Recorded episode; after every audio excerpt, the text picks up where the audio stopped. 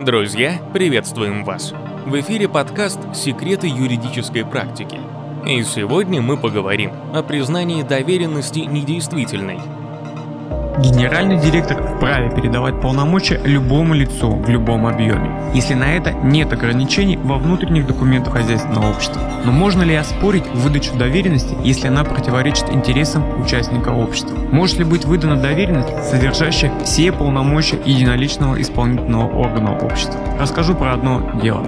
Участник общества с ограниченной ответственностью обратился в арбитражный суд целью признать недействительной доверенность, выданную генеральным директором общества, на основании которой все полномочия единоличного исполнительного органа перешли третьему лицу. Одобрение общества на выдачу этой доверенности генеральный директор не запрашивал. Суды двух инстанций указали, что доверенность была выдана в соответствии с требованиями закона и отказали в удовлетворении требований участника. Кассационная же инстанция направила дело на новое рассмотрение выводы суда при этом. Генеральный директор фактически самоуправно назначил третье лицо в качестве руководителя общества. При этом не получил одобрения общего собрания участников на это. Решение единоличного исполнительного органа общества может быть признано судом недействительным по заявлению участника общества.